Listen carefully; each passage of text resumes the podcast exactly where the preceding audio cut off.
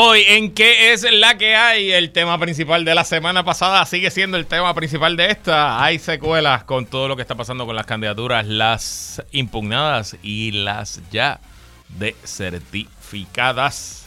Les traigo lo último en ese tema. También, como todos los lunes, actualizamos la crisis en el Medio Oriente y conversamos con Sonia Valentín. Le pregunto sobre este tema de las candidaturas y que analice un poco la salida en la radio AM de Molusco y qué puede significar que abandone los medios tradicionales para concentrarse en su canal de YouTube. Todo eso y mucho más en qué es la que hay que comienza ahora.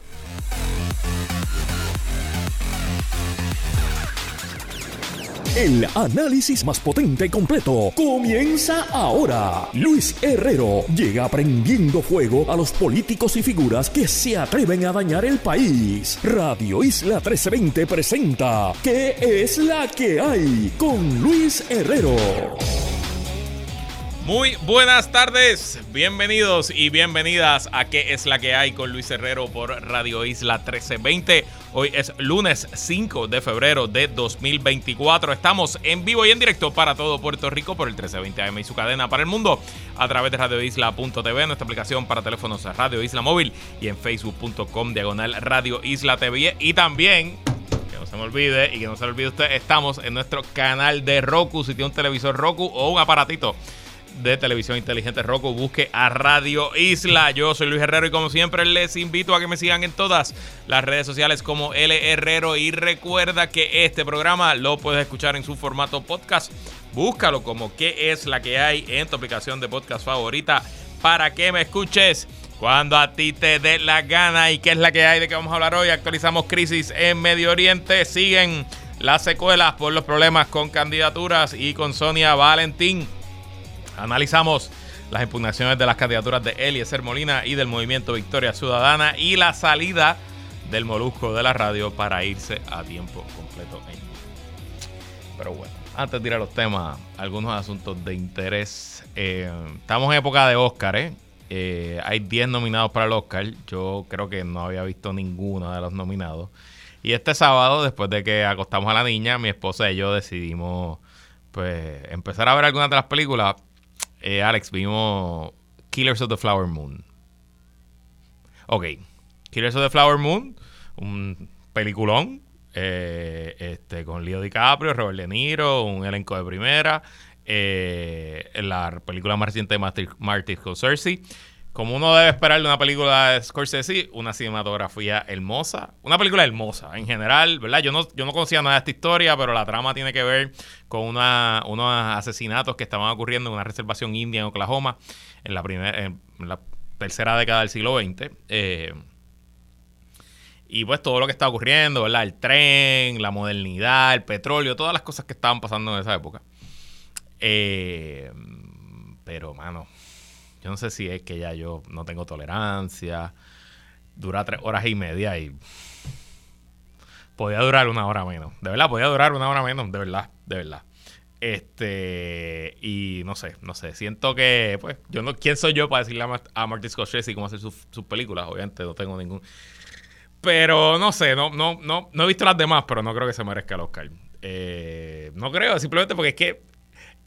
Qué bueno que yo la vi en casa, la vi en Apple, en Apple TV y no pagué ir al cine a verla. Primero porque gastarme 30 pesos por ir al cine para quedarme dormido en el cine, porque eso es lo que hubiera pasado. Este, no me quedé dormido, bueno, más o menos me quedé como que dormitando en algunos momentos, pero son de esas películas que tú te duermes y abres los ojos después de, no sé si me dormí 5 minutos, 10 o 15. Pero la trama está igual, no me perdí de nada. O sea, yo, yo entendí la película completa. incluso en los periodos que me quedé dormido. Y también, eh, Ay, Cantra, que iba a decir, este, se me fue a la mente un comentario que tenía. Eh, bueno, nada. Killers of the Flower Moon. Voy a tratar de seguir viendo una o dos cada fin de semana para traerle los updates aquí antes del Oscar. Y obviamente haremos un viernes pop con el doctor Pedro Valle Javier sobre el tema más cercana de la fecha. Pero ahí está. esa es mi reseña. Killers of the Flower Moon. Buena, buena, pero muy larga. Extremadamente larga. Demasiado larga. Esos son mis comentarios. Bueno, entonces también vamos a actualizar la Serie del Caribe. Los criollos de Caguas, o representando a la Liga de Puerto Rico, están empates en primer lugar en la Serie del Caribe. Han comenzado bien caliente. Están ahora mismo 3 y 1. Le ganaron a Nicaragua. Le ganaron a eh, México. Le ganaron a Venezuela ayer, acabando con el invicto de Venezuela, que era otro de los favoritos para eh, eh, sigue siendo uno de los favoritos para eh, ganar el campeonato. Solamente perdimos contra República Dominicana en un partido lleno total el sábado en la noche con una atmósfera brutal. Partido que no vi. ¿Sabes por qué no lo vi, Alex? Porque estaba viendo Flowers of the Killer Moon. Hubiera visto el contrario juego de pelota mejor. y hoy se enfrentan los que están empates en la primera posición. Panamá y Puerto Rico. A Panamá los representa los federales de Chiriquí. Chiriquí es la segunda, no sé si es la segunda ciudad, no, no es la segunda ciudad más grande de Panamá, la segunda ciudad más grande de Panamá es Colón. Pero Chiriquí es un área bien particular. Si yo lo compararía con algún lugar de Puerto Rico, lo compararía con Ponce, porque los chiricanos son bien orgullosos así también y hay hasta movimientos independentistas de Chiriquí. Así que eh, por ahí va el asunto. Eh, esta noche jugamos a las nueve y media de la noche. Y ya Puerto Rico esencialmente cualificó a la segunda ronda. Depende del resultado de hoy, si cualificamos primero o segundo. Entonces, pues ya sabremos los cruces de cara al campeonato de la Serie del Caribe. Eh, Panamá comenzó con una victoria 7 a 3 frente a Curazao para luego remontar en la novena entrada con tres carreras, sorprendiendo 4 a 3 a los Naranjeros de México. Y en una noticia que me sorprende de sobremanera, bueno, aprovechando aquí eh, las autoridades están enviando una alerta a Chanti, la estamos recibiendo en el teléfono, presumo que todo el mundo la está recibiendo también. Alerta a Chanti, Jesús Manuel Méndez Claudio fue visto por última vez en su residencia en el barrio Barahona de Morovis. Vestía camisa color azul, pantalón color negro y sandalias negras. Edad 31, tez trigueña, cabello negro, ojos marrones, 5 pies y 10 pulgadas de alto y pesa 140 libras. De tener alguna información de su paradero, favor de comunicarse al 787-343-2020, 343-2020. Ya saben, policía busca al desaparecido Jesús Manuel Méndez Claudio de el barrio Barahona en Morovis. Pues regresando a los temas, una noticia que ha sido la sorpresa de las noticias de negocio de esta semana. Bueno, estamos empezando la semana, quizás de este año. Eh, aún estamos en febrero, pero no la teníamos en el bingo. La cadena de farmacias CVS se va de Puerto Rico. Eso quizás no es tan sorprendente. En Puerto Rico, pues a veces se van cadenas eh, multinacionales. Lo sorprendente es que se van y le vendieron todo a la cadena de farmacias locales, Farmacias Caridad. Esta noticia salió eh, en primera por primera vez en el nuevo día. La farmacia, eh, las cadenas de farmacias CVS habrían llegado a un acuerdo definitivo con Caribe Pharmacy, Holdings, propietaria de Farmacias Caridad, para vender sus activos en Puerto Rico, supo el nuevo día. La transacción se finiquitaría esta semana para dar paso a un proceso de, transición, aseguraron fuentes de este diario. Un, un pedido de información Farmacias Caridad no recibió respuesta inmediata. CBS, cuya matriz CBS Health proyecta ingresos de unos 366 mil millones este año, había decidido vender sus activos en Puerto Rico como parte de un plan de reorganización estratégica de la multinacional. El plan, develado en noviembre de 2022, contempla el cierre de unos 900 establecimientos en Estados Unidos y otras jurisdicciones. La cadena de farmacias, que opera unos 22 establecimientos en Puerto Rico, llegó a la isla hace 14 años concretamente. En febrero de 2010 la transacción se regó como pólvora en el sector de farmacias locales, luego de que CBS informara la compra-venta a sus empleados en la isla durante el fin de semana. Así que eh, hay que decirlo, excelentes noticias, que un local compre las facilidades de una multinacional. Habrá que ver si Caridad se va a quedar con las 22 farmacias. Obviamente las farmacias son grandes, usted si ha ido a un CBS sabe que el espacio, el pie cuadrado es un montón.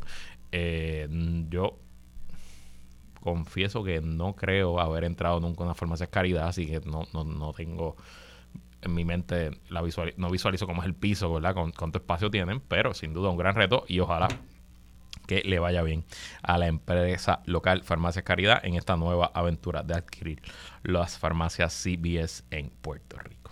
Y esto no lo tengo como tema, eh, pero lo, lo, quiero, lo quiero traer a, eh, a colación.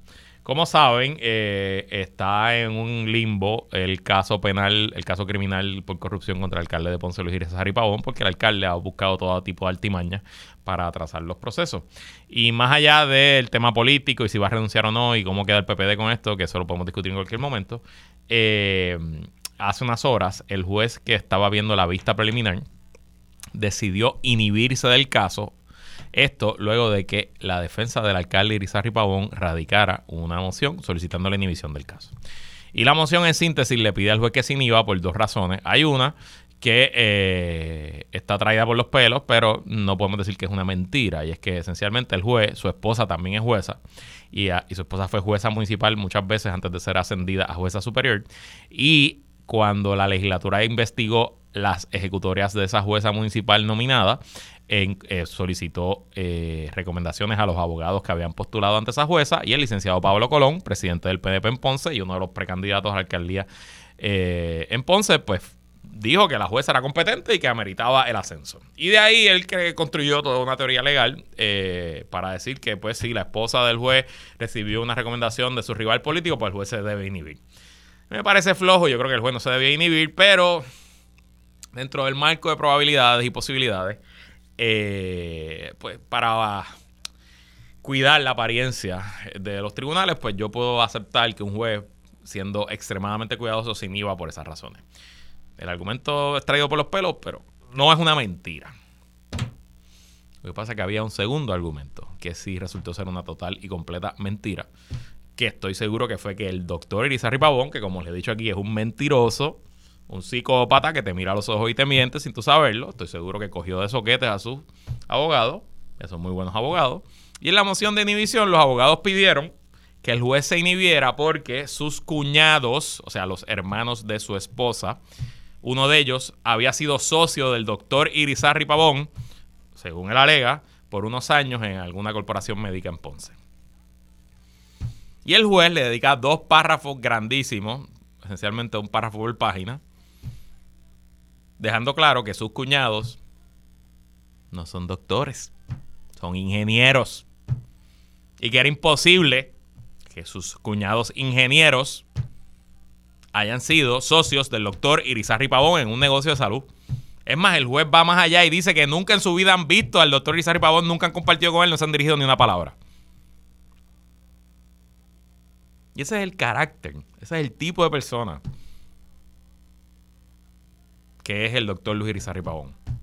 Por eso cuando yo digo aquí que es un mentiroso, psicópata, que te mira a los ojos y te lo digo porque lo hace. Y lo hizo conmigo, y lo hizo con un montón de sus allegados, y lo está haciendo con un juez en una moción.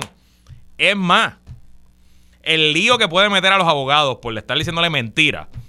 ¿Y con qué cara el licenciado Andreu, que es el abogado de defensa del alcalde, va a volver a ver a ese juez en otro caso en el futuro?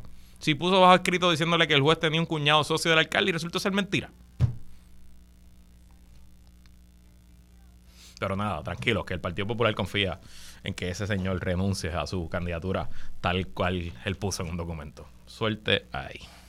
Bueno, actualizamos rápidamente la crisis en Medio Oriente este fin de semana. El viernes, justo al comenzar el programa, nos enteramos de que Estados Unidos había comenzado una serie de ataques, eh, bombardeos en respuesta a los tres soldados americanos que murieron en un ataque con un dron en una base en Jordania. Eh, los ataques básicamente continuaron durante todo el fin de semana. Eh, hubo ataques. Ah, espérate. Ay, cara. Tenía aquí la nota y se me fue. Hubo ataques durante el, el viernes, el sábado y el domingo. Aquí estoy leyendo del. ¿Dónde estás?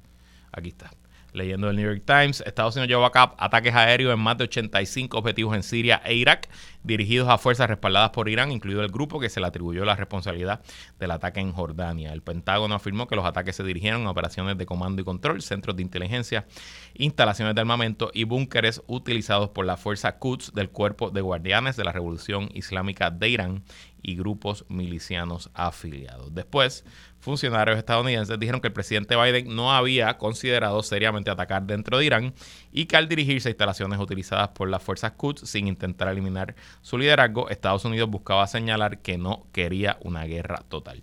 Eso fue el viernes. El sábado, aviones de guerra estadounidenses y británicos, con el respaldo de seis aliados, lanzaron ataques en docenas de sitios en Yemen controlados por los milicianos Houthis. Un comunicado conjunto de los aliados señaló que los objetivos incluían instalaciones de almacenamiento de armas, lanzadores de misiles, sistemas de defensa aérea y radares, y que los ataques tenían como objetivo disuadir los ataques de los Houthis en los envíos en el Mar Rojo. Eh, y el domingo eh, los Houthis respondieron eh, lanzando un misil crucero a, a, uno de estos buques que estaba pasando por el Mar Rojo, pero fue el misil fue interceptado por las fuerzas navales de Estados Unidos y Gran Bretaña, lo cual no causó ningún daño. Así que esa es la actualización en cuanto a los ataques de Estados Unidos. Habrá que ver cómo responde de alguna manera Irán. Y de hecho, ahora mismo, hace unas horas, se reportó un ataque en una base americana en Kurdistán en la zona entre Siria, Irak y eh, e Irán, que controla Turquía también, que controla los, los kurdos. Eh, esa base aérea de Estados Unidos, pero la utilizan soldados kurdos también. Solo murieron soldados de dicha nacionalidad. Ningún soldado americano fue reportado como herido o muerto. Y en el frente diplomático, el secretario de Estado Anthony Blinken aterrizó hoy en Riyadh, capital de Arabia Saudita. Allí se está reuniendo con el eh, con MBS, eh,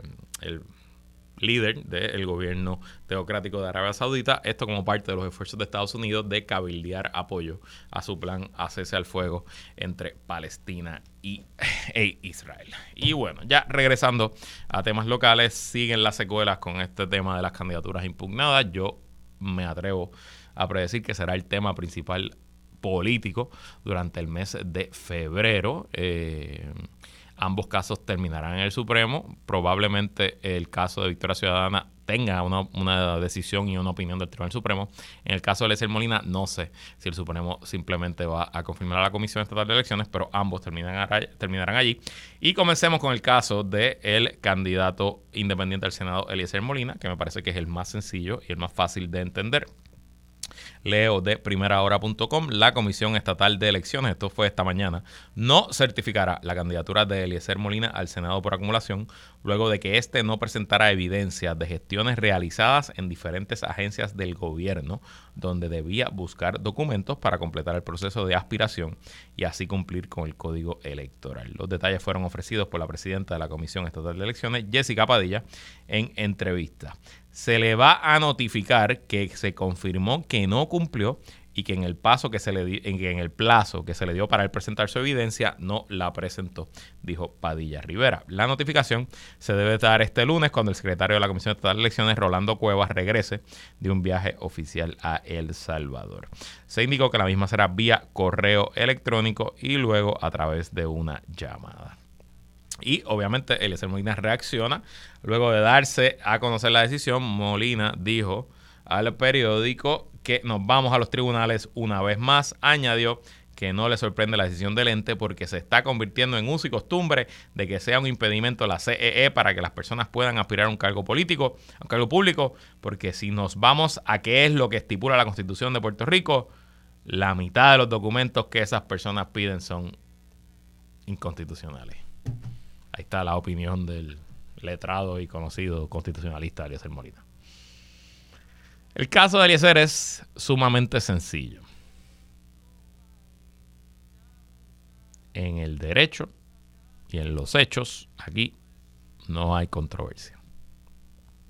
El derecho, como se rige la ley electoral en Puerto Rico, establece una fecha fatal. Y el término que utiliza es fatal para la erradicación de candidaturas con sus documentos. La fecha es el 31 de diciembre del año preelectoral al mediodía. Este año, el 31 de diciembre, cayó sábado, así que por, eh, por, casi funcionar las leyes en Puerto Rico, se mueve hasta el próximo día laboral eh, hábil, que en este caso era el 2, porque el 31 era domingo, el primero de enero es feriado, así que la comisión no trabajó. Así que era el 2 de enero al mediodía, el momento fatal, el término fatal para usted presentar su candidatura con los documentos. Y lo que aquí pasó es que Eliezer presentó su candidatura antes de la fecha fatal, pero no presentó todos los documentos. Y de hecho, aunque el término es fatal, la Comisión Estatal de Elecciones ha dado concesiones a candidatos que no tienen todos los documentos al momento de que llega el término. Pero la concesión no es los voy a buscar después. La concesión es que le tienen que certificar a la Comisión Estatal de Elecciones que usted ya solicitó el documento, es que simplemente la agencia que lo tiene no se lo ha dado. O, por ejemplo, la prueba de dopaje, pues usted certifica y le muestra, me hice la prueba de dopaje el 30, el 30 de diciembre, aquí está, aquí está el recibo, la pagué, aquí está la orden médica, aquí está todo, pero obviamente no ha llegado, pero ya está hecha, te lo certifico. Igual que el otro problema que él tuvo son las 10 copias de las planillas que tienen que venirle a Hacienda porque son copias certificadas. Eh, Hacienda no trabajó en esa fecha. Así que probablemente eh, hay montones de candidatos que radicaron a esa fecha fatal igual que Eliezer y que no los descalifican porque probaron, le certificaron a la comisión que ya habían solicitado esa información a Hacienda. Aparentemente Eliezer no lo hizo aquí, ni en la prueba de dopaje, ni en las planillas, y lamentablemente los términos fatales se les llama así por eso, porque son fatales. Después de la muerte no hay resurrección, no hay nada para atrás. Usted falló. Eh, yo sé que es triste para los partidarios de Lecer Molina, debe ser decepcionante, eh, pero si el término es fatal, es fatal, ¿no? Y es fatal para todo el mundo, porque hay que hacer una excepción, ley especial o circunstancia particular para Eliezer Molina. ¿Por qué? Porque habla por Facebook. Él apelará. El tema es que el tribunal lo único que tiene que determinar es la ley, establece un término fatal. Sí, se cumplió con ese término, sí o no, descalificado, punto. Aquí no hay grandes elucubraciones de derecho, aquí no hay grandes argumentos, aquí no hay que citar a los padres fundadores, ni a Rousseau, ni a Montesquieu. Aquí hay que probar. Entregaste los documentos o sus certificaciones antes del mediodía del 2 de enero, ¿sí o no? Sí, certificado. No, para afuera es que va. Y como dije la semana pasada, si no lo dije aquí, lo dije en el podcast, yo creo que para Molina, para su brand, para su marca, es mejor correr writing. Esto le añade otra capa más de sus supuestas persecuciones y de cómo el Estado eh, abusa contra él. Y esto pues le va a generar un montón de views en Instagram y Facebook. Así que se los goce y que haga campaña writing. Quién sabe, a lo mejor hace historia y es electo como el primer senador electo writing. En cuanto al movimiento Victoria Ciudadana, aquí el caso no es tan claro, no es tan simple. Es un caso novel, eh, más o menos lo explicamos la semana pasada, pero quiero hacer eco a una columna que publica hoy el buen amigo y colega de esta estación, Armando Valdés, eh, donde un poco se saca del lente partidista y hace un análisis de lo que dice la ley y el reglamento y por dónde están los argumentos a favor y en contra de Movimiento Victoria Ciudadana. La columna que está en el nuevo día se llama Claves para dilucidar, dilucidar la polémica sobre los endosos. Obviamente no la voy, a leer, la voy a leer entera, los invito a todos y todas que la busquen, pero en lo que dice específicamente hay un subtítulo, ¿qué dice el Código Electoral? Y le va aquí Armando, en su artículo 7.15 dispone que la comisión reglamentará todo asunto relacionado con las peticiones de endosos. Importante, una ley, cuando le delega a una agencia que reglamente, pues básicamente le da poder de ley al reglamento porque es la legislatura diciéndole a la agencia, yo como legislador no me voy a meter en el nitty gritty, en los detalles, tú, agencia, en este caso Comisión Estatal de Elecciones, reglamenta en todo lo que tiene que ver con, con peticiones de endoso. Y fija un periodo para la presentación de peticiones de endosos para aspirantes primaristas y candidatos independientes. Hasta ahí el artículo 7.15. Luego, sigue Armando, a su vez, el artículo 2.3 define los términos aspirante o aspirante primarista, indistintamente y de forma intercambiable como toda aquella persona natural que participe en los procesos de primarias internas o los métodos alternos de nominación de un partido político. Así pues, concluye Armando, podemos concluir que el código contempla el recogido de endosos en al menos algunos casos, aún para aspirantes en procesos partidistas. ¿Qué es lo que está haciendo Armando? Armando encuentra el artículo de la ley que le da la facultad a la comisión de reglamentarse. Y luego va el artículo de la ley que define quién es un aspirante, ya sea primarista o aspirante de método alterno. Y lo que Armando concluye es que en la definición de aspirante no se hace diferencia a la hora de recoger endosos entre un aspirante primarista y un aspirante de periodo alterno. Todo esto es importante porque aquí eso esencialmente es lo que van a hacer los argumentos ante el juez o la juez, el juez, porque el juez Antonio Cueva.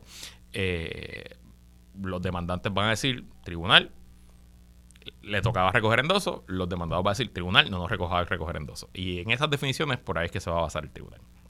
Sigo leyendo Armando. Resulta sumamente interesante que la ley electoral anterior, en su artículo 8.007, disponía que las personas seleccionadas con conformidad de a métodos alternos de nominación no tendrán que cumplir con los requisitos de presentación de peticiones de endosos para primarias para calificar como candidatos. Esa es la ley anterior. Claramente decía, si usted es un aspirante por procesos alternos, usted no tiene que presentar endosos.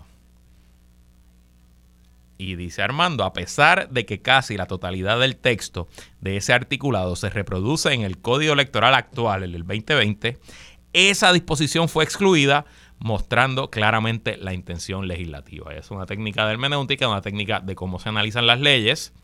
Cuando se enmienda una ley o se sustituye una ley nueva, pero se copia parte de lo que decía la ley vieja, excepto algunas cosas, un juez está más que capacitado para decir la intención legislativa era quitar esa excepción de los endosos. No sé, argumento fuerte. Armando luego analiza qué dice el reglamento de la Comisión Estatal de Elecciones y dice el referido reglamento es aún más claro. En su sección 3.1 lee, las personas seleccionadas mediante un método alterno de nominación no tendrán que cumplir con los requisitos de presentación de peticiones de endoso para primarias para calificar como candidato siempre y cuando sean escogidos y su expediente con los documentos requeridos sea radicado por su partido como candidato único en la comisión en o antes del 12 del mediodía del 30 de diciembre de 2023. Y Armando concluye, toda vez que el código aparenta decir y que el reglamento sin duda dice, sin contravenir la ley, que había la obligación de presentar peticiones de endoso, ya que estos aspirantes demandados no eran candidatos únicos de sus respectivos partidos, es forzoso concluir que han incumplido con un requisito necesario para su calificación como candidatos. Le toca ahora al tribunal determinar si los demandantes tienen legitimación activa y qué remedio podrá adjudicarse sin menoscabar derechos fundamentales. Y ya me tengo que ir a la pausa. Pero hago todo este recorrido solamente para reiterarle lo que les dije el viernes. Que a mí me parece que esta demanda no es eh, frívola. Esto no es una pedra que están tirando unos candidatos y un abogado a ver qué sale. Me parece que aquí hay unos fundamentos. Eso sí, es una, una, una cuestión que nunca se ha visto en los tribunales y habrá que ver cómo los tribunales la analizan. Pero desmentir esto como algo frívolo que no va a llegar ni a primera base, ojo, porque ya veo al Movimiento Victoria Ciudadana y a sus aliados del PIB creando expectativas de que esto no va a llegar ni a primera. Mucho cuidado. Yo creo que esto sí va a llegar a la primera. Vemos, veremos qué hace el juez Anthony Cueva y qué decide. Obviamente para Victoria lo mejor sería que el juez Anthony Cueva le dé un no al lugar a los demandantes. Y entonces el Supremo, pues que el Supremo decida. Pero si el juez Antonio Cuevas le da un lugar a los demandantes, veo bien complicado. Bien complicado que el Tribunal Supremo revierta una decisión como esa. ¿Qué pasará? Yo no sé, pero aquí analizaremos y voy a hablar con Sonia Valentín luego de la pausa de las repercusiones políticas de todo este meollo. No se vaya nadie, que la calle continúa. Sigue conectado con Radio Isla 1320. Estás escuchando ¿Qué es la que hay? Con Luis Herrero. Somos el sentir de Puerto Rico. Ahora le damos un giro a tus lunes desde la perspectiva de la directora, actriz y productora Sonia Valentín. A solas con Sonia.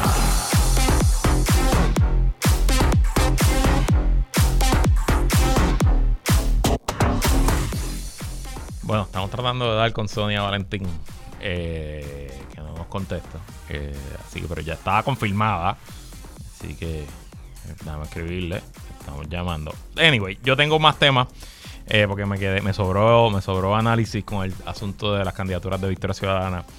y, y, bueno, ok. Ya les hice el análisis que publicó Armando esta mañana sobre eh, los fundamentos por los cuales se pudiera descalificar a estos candidatos y candidatas y si el tema de si la ley y su reglamento obliga a que se recojan endosos aún cuando se trata de métodos alternos.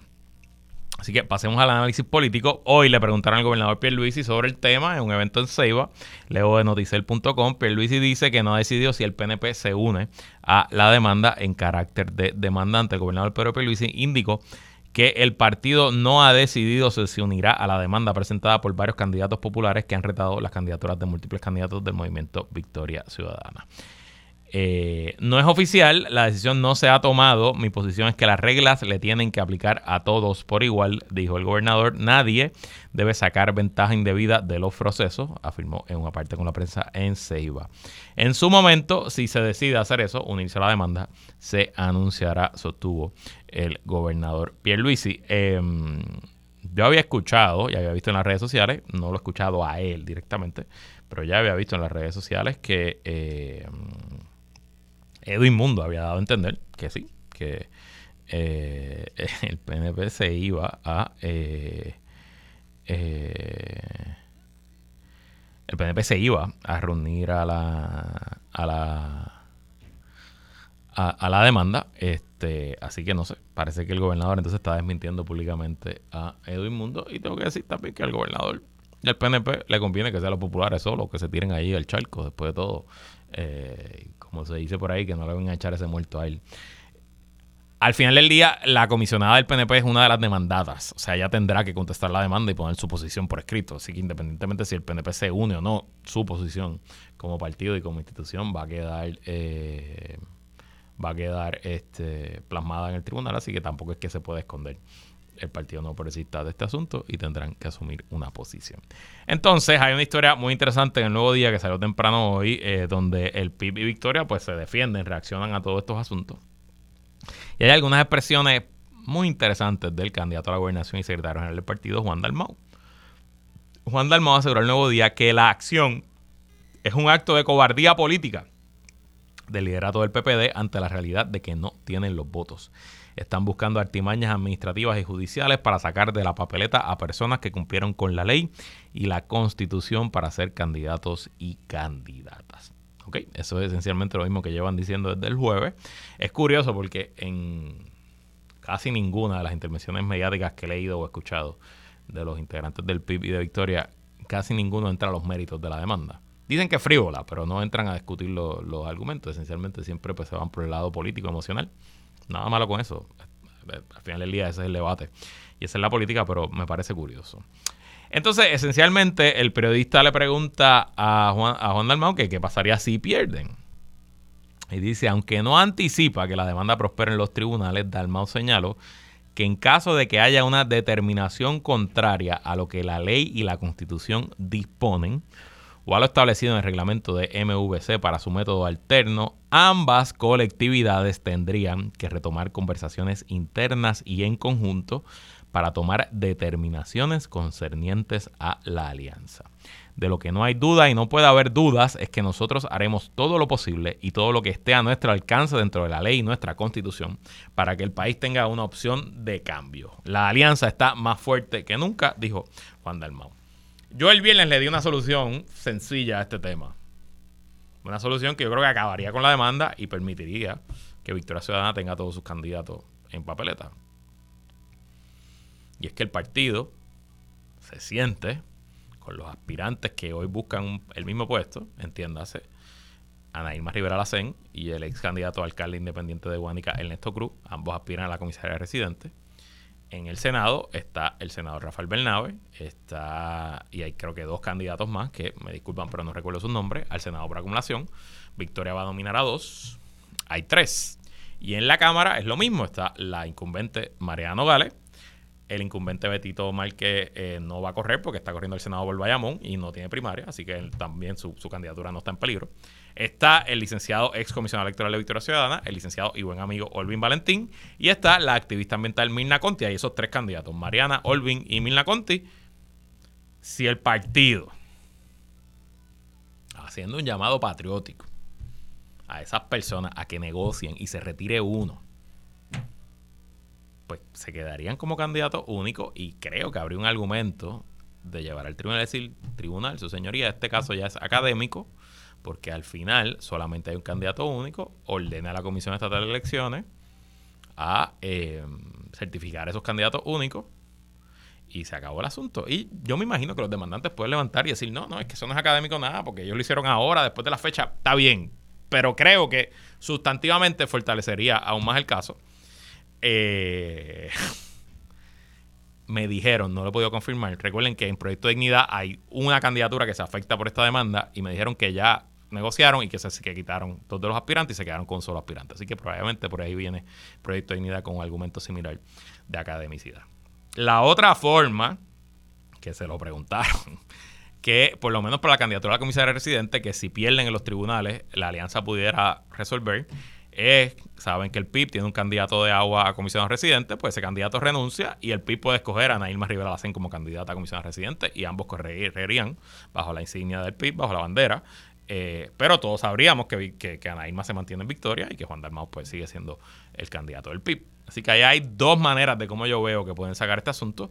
La tercera sería, bueno, pues empezar a pedir voto, voto writing. Eh, el problema es que pedir voto writing para la comisaría residente es, complejo, pero pedir voto writing para la Cámara y Senado por acumulación, sobre todo si el IESER también está pidiendo para el Senado por acumulación, eso es mucho más complejo. Pero por ahí va el asunto. Eh, entonces hay una línea de preguntas de lo más interesante que es la misma bandera que yo levanté el jueves. Dice aquí, el PIB también se acogió a un mecanismo alterno para elegir a sus candidatos que fue empleado previo al periodo de erradicación de candidaturas, lo que le eximiría de recoger endosos dado a que presentaron a un solo candidato o candidata por puesto electivo.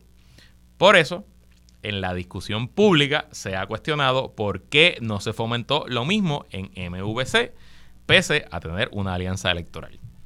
Porque el PIB no le dijo a su socio, hey, Corillo, panita, esa asamblea que vas a hacer en febrero, ¿por qué no la hace en diciembre? Vamos a hacerlo todo ahora en diciembre. Vamos a cuadrar esto, que el año nuevo empiece con los candidatos únicos certificados. Al inquirirle sobre, al inquirirle sobre estos planteamientos, apunta, esto a Roberto Iván Aponte, el comisionado electoral del PIB, recordó que los mecanismos alternos son individuales de cada partido y cuyos procesos solo concierne al comisionado electoral de la respectiva colectividad y a la presidenta de la Comisión Estatal de Elecciones. Cada organización utiliza y decide el método y presenta un reglamento de ese partido previo al cierre de candidaturas y llevó a cabo sus asambleas. En el caso nuestro, decidimos hacerlo previo a los cierres, presentamos el reglamento y cumplimos con todo. Cada organización lo hace a su manera, sin una fecha en específico. El problema es que, como leímos aquí antes de ir a la pausa, el reglamento establece una fecha en específico y dice, a tenor con la, eh, las facultades que le dio la Asamblea Legislativa a la Comisión de reglamentar todo lo que tiene que ver con los eh, endosos, el reglamento dice que candidato bajo método alterno que radique después, o sea, que su proceso alterno sea después del 30 de diciembre, tiene que recoger endosos. Yo no le voy a alegar mala fe al PIB. Yo no creo que el PIB supiera y se, quedara, se cayera la boca. No creo. Pero,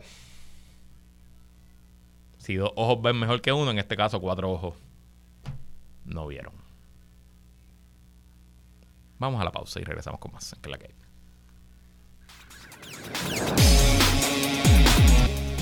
Regresamos. Y ahora sí, tenemos con nosotros en la línea telefónica a Sonia Valentín. ¿Qué es la que hay, Sonia? ¿Qué es la que hay, Luis? No me manda un memo. No escuché el teléfono. Este, esta, esta quincena, esta quincena te descuento los minutos. Descontado ¿Cómo los te. Todo Muy bien, saludos para ti, para toda la audiencia. Empecé el programa diciendo que vi Killers of the Flower Moon, la película de Scorsese y que está dominada para los Oscar, y que me gustó, pero que le pudiéramos dar una picota como de 45 minutos. Demasiado, Fácil. demasiado larga. Fácil, demasiado larga. Sí. Bueno. Sí, sí. Este, vamos con los temas. Eh, de vez en cuando y de cuando en vez que te tengo aquí y pasan noticias de los medios de comunicación de Puerto Rico, pues quiero tu opinión, porque si alguien sabe de cómo se bate el cobre en nuestros medios, eres tú. La semana pasada, Jorge Pavón el Molusco sorprendió a todos anunciando que eh, creo que el 15 de este mes abandona la radio, luego de dos décadas de presencia ininterrumpida en diversos espacios de entretenimiento en Radio FM. Él, su eh, último eh, proyecto era en La Mega, el programa de las tardes, si no me equivoco, es un programa de cinco horas, de una de la tarde a, a, 7 de la noche, o de 2 a 7. y aunque muchos ha especulado, en expresiones posteriores, Molusco ha dicho que se va sin tener nada firmado en otro medio, como suele ocurrir en estas cosas. Hemos visto a Ángel Rosa que se movió, hemos visto otras cosas, movimiento en AM. Pues en FM había mucha especulación, si irá para, será para unos radio groups, si irá a hacer otras cosas, si irá a Guapa Media, habrá mil, mil movimientos. Pero él dice que no, que se va sin tener nada firmado en otro medio y que su objetivo es crecer su exitosísimo canal en YouTube. Si en efecto esta es la realidad, porque a lo mejor hay una negociación que nos ha cerrado y no lo sabemos, si en efecto esta es la realidad y Molusco abandona la radio FM para dedicarse 100% al YouTube, ¿qué te parece esa movida? Bueno, a mí me parece, eh, ¿verdad? Yo pienso, debo creerle, ¿no? Debo creer que está diciendo la verdad, no, no, no veo por qué tenga que mentir. Pero la realidad es que en términos de la movida como tal, yo pienso que todavía las redes no están en ese lugar. Pero mira, a lo mejor yo no soy la persona más conocedora de redes. Sin embargo, viendo a otros artistas que han salido y han regresado, o simplemente gente como las Kardashian, que tú te preguntas, ¿por qué las Kardashian se mantienen en la televisión tradicional? ¿Tendrán suficiente dinero esas muchachas? Pues yo pienso, bueno, claro, yo pienso que la realidad por la que ellas todavía se mantienen, gente como las Kardashian y la salida de Howard Stern y luego el regreso de Howard Stern, eh, y todas estas cosas es porque todavía está un poquito, y, ahora está más, más maduro que en el momento de la salida de él, pero yo pienso que todavía, todavía no está ahí. Claro, Molusco es un gigante en las redes, eh, al igual que Jay, tienen muchos seguidores, han desarrollado unas plataformas fuertes.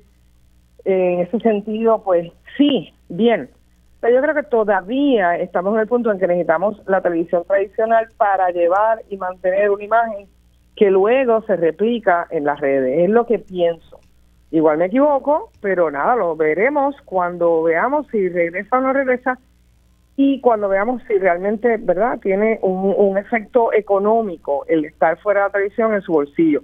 Igual no lo necesita, ¿sabes? A lo mejor es simplemente una decisión de mire, yo no necesito estar aquí esclavizado, eh, porque verdaderamente hacer un programa de cinco horas en radio o en televisión es una esclavitud, eh, porque no son las cinco horas. Cinco horas, es una esclavitud, ¿tú crees? Tú sabes, yo lo hago todos los días, televisión un poquito más complicado, hay que vestirte, maquillarte, estar listo. O sea, son otros 20 dólares, pero igual la, radio está complicado porque ahora todo lo transmite por Facebook, o sea que también igual no tiene que estar tan, ¿verdad? tan producido, pero algo tienes que hacer. Entonces, evidentemente, que antes la gente iba a la radio con meras sudaderas y todo despeinado no importaba. Ahora, pues, pues hay que estar un poquito más arreglado. La realidad es que la radio, eh, estar cinco horas, eh, sí, como te digo, es una esclavitud. Y, y, y no son las cinco horas, todo lo que lleva detrás.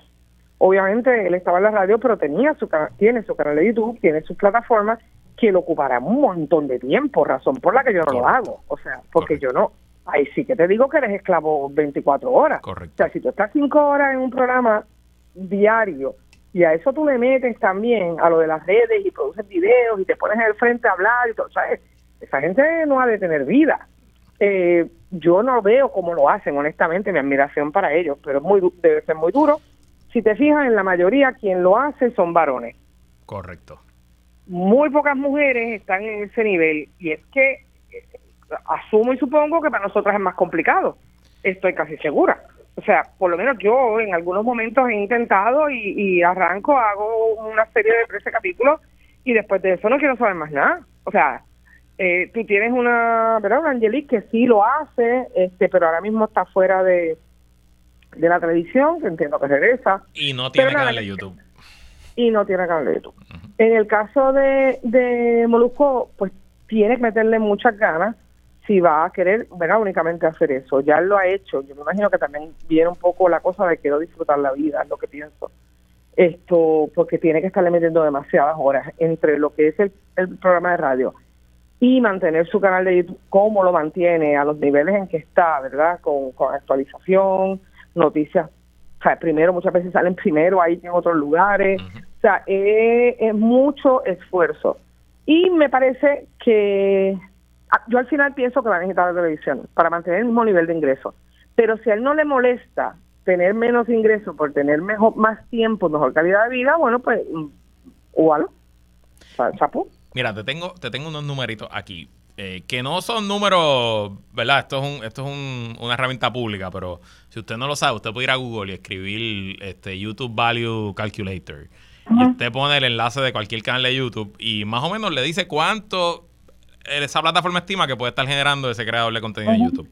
Molusco TV es la página. Él tiene ahora mismo 2.43 millones de suscriptores, 3.300 videos y en total ha generado, te digo ahora cuántos views, 517 millones de views en, desde que empezó a subir video. Y esta herramienta que se llama Free YouTube Money Calculator estima que al año el canal de Molusco puede estar generando desde los bajos 636 mil dólares hasta los altos 1.9 millones de dólares. Claro, pero eso tiene una operación. Correcto. Eso es el negocio, de, eso, no, es dinero en el bolsillo de Molusco. Correcto. y, una de las cosas que iba a añadir, que tú bien dices, que Molusco está en las redes sociales 24/7 y si usted usa Instagram mucho, es muy probable que Molusco sea, usted entra a Instagram y probablemente los primeros 10 posts que va a ver le va a salir algo de Molusco. A mí me consta porque conozco a alguna de las personas que él tiene un equipo de trabajo. O sea, él tiene, tiene una nómina, él tiene una empresa que paga nómina de equipo. Es que, es, que, es que no hay forma de hacerlo sin un equipo de trabajo. Correcto. Él tiene que estar pagando una nómina. Suponte que su nómina, ¿verdad? Eh, yo, yo pienso que si son 600 y, y viendo la calidad del trabajo que se hace, fácil, yo te diría que casi la mitad o un poquito menos de la mitad se le tiene que estar yendo en nominales y en equipos, porque tú tienes que tener cámaras y equipos y y, sistemas de edición. Y que él ha dicho públicamente, él ha dicho públicamente que, que él ha hecho una inversión heavy en un nuevo estudio, que se ha construido un estudio grandísimo, que él dijo que va a tener ahí un monitor de 70 pulgadas, de, de 200 pulgadas, si no me equivoco, que costó 70 mil dólares, que si viene... Por eso, eh, yo creo que él está metiendo a eso, no me parece una mala idea, obviamente, me parece que él decidió pues trabajar para él. Ahora, hay un aspecto donde yo tengo mis dudas, además de que pienso que todavía, eh, eh, eh, si él puede vivir con 200 mil dólares al año, que entiendo que debería poder, ¿verdad? Pero pues, pues bien, porque va a tener que seguir invirtiendo, ahora va a tener que invertir en publicidad. Mira lo que pasa, que obviamente cuando él hace los espectáculos en, en teatro que se llenan, y que son una fuente de ingreso bien grande, preguntar a Alexandra Fuente, eh, para ellos, porque obviamente lo que ellos están haciendo, que a mí tampoco me da el tiempo, eh, eh, es además de tener sus contratos, ¿verdad?, con, como hacer los programas que hacen, pues tienen un intercambio publicitario. Tú vas a perder ese intercambio publicitario y vas a tener que pagar por esa publicidad. Eso son esa es la pregunta de los 24 mil chavitos. Porque entonces, cuando tienes que empezar a pagar por esa publicidad para llenar el teatro que estás acostumbrado a llenar y que te genera muchos ingresos eh, adicionales al canal, pues ahí es donde hay que ver si realmente esa pauta publicitaria la va a necesitar o no.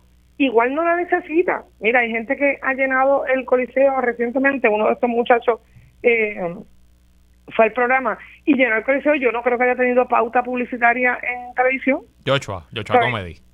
Joshua Comedy, correcto. Pero tiene millones de seguidores, tiene millones de seguidores en las redes, millones. Sí, sí, sí, sí. Eh, bueno, pero no creo que más que Molusco. No más que Molusco, no más que Molusco, pero millones. Eh, pero pues llenó unas funciones y tal.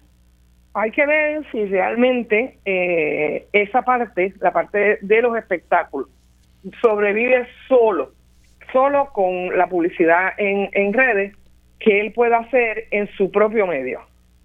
Porque entonces se encapsula, ¿ves? O sea, se va a su medio, el que no ve su medio no lo va a poder eh, ver, ni enterarse, ni nada, a menos que esté bien, ¿me entiendes? O sea, sí, sí, sí. hay que ver, porque la televisión es abierta y es pública. De acuerdo. No, y, yo, y yo te puedo decir que como consultor político, a todos mis clientes yo les digo, si podemos ir a televisión, debemos ir a televisión. Las redes, obviamente, yo, me, yo, yo me gano la vida vendiendo anuncios en redes sociales. Pero si hay presupuesto para televisión, debemos ir a televisión porque sigue siendo bien poderosa y, sigue siendo todavía el único lugar donde más personas se conectan a ver algo. O sea, hay más gente viendo televisión a las 9 de la noche que viendo el mismo video en YouTube. Quizás hay más gente en YouTube, pero viendo el mismo video en YouTube no hay más gente que viendo la televisión y a, eso, Y a eso se le llama el share, ¿verdad? Lo que es la visión en la televisión o el programa compartido.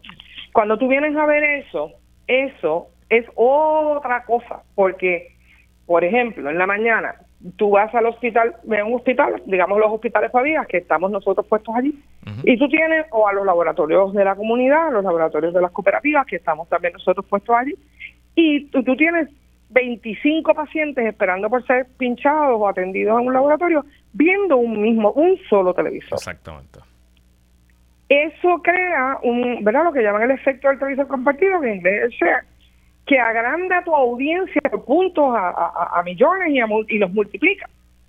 Tú tienes una sala de, un piso en un hospital eh, o, en, un lugar de rayos X, hay 30 personas esperando y eso tú lo replicas por cada oficina, por eso es que los programas en la mañana pues tienen también una eh, un impacto que tú no necesariamente miras el rating, tú miras el share, que es ese televisor compartido. Nada, la realidad es que ahí es donde yo tengo mis serias dudas, pero vuelvo a lo mismo, no es que él es pobre ni que no está haciendo dinero. Es muy probable que al principio tenga que hacer unos ajustes para poder eh, generar lo mismo que está generando ahora mismo, que yo no lo sé, pero invertir un poco en su negocio y a lo mejor al final todo le cuadra yo siento que todavía la televisión sigue teniendo fuerza. Eh, y la radio tradicional también. Yo sé que los podcasts están de moda y todo, pero yo creo que la radio tradicional también todavía. Eh, eh, yo creo que al final, ¿verdad? Es como todo. va a haber una, un, mix. Cuando llegó la televisión, la radio no desapareció. Cuando, o sea, ¿verdad? Cuando la es un mix. Eh, y yo creo que ahí en ese mix es donde Molusco se ha beneficiado hasta ahora. Habrá que ver, yo también creo que como tú, que al final del día, quizás no en un mes, pero quizás este año o el año que viene, algún algún contrato va a aparecer en medios tradicionales, quizás que le dé más, más flexibilidad de no tener que producir 25 horas a, la semana. Eh, quizás algo semanal o algo más corto o algo con un grupo de trabajo más grande que él no tenga que ser la cara del, show. Eh, porque al igual que tú pienso, y si lo vemos en Estados Unidos, el ejemplo de las Kardashian es fantástico piensa en gente que se han ido de los medios a montar otra cosa y después no se escucha más de ellos. Y regresan porque necesitan el medio. Y ahí te dejo a las Kardashian como un ejemplo glorificado de que no creo que nadie en Puerto Rico tenga más dinero por más medios que tenga que las Kardashian. Y ellos siguen estando en, los medios, en el medio tradicional de la televisión. Así mismo es. Sonia Valentín, siempre un placer. Dale, un abrazo. Nos vemos el miércoles. Y hasta aquí esta edición de que es la que hay con Luis Herrero. Como siempre, agradecido de su sintonía y patrocinio. Quédense con nosotros. La mejor programación y análisis de la radio puertorriqueña continúa en Radio Isla 1320. Lo próximo, el informe del tiempo con su Hailey López Belén. Hasta mañana.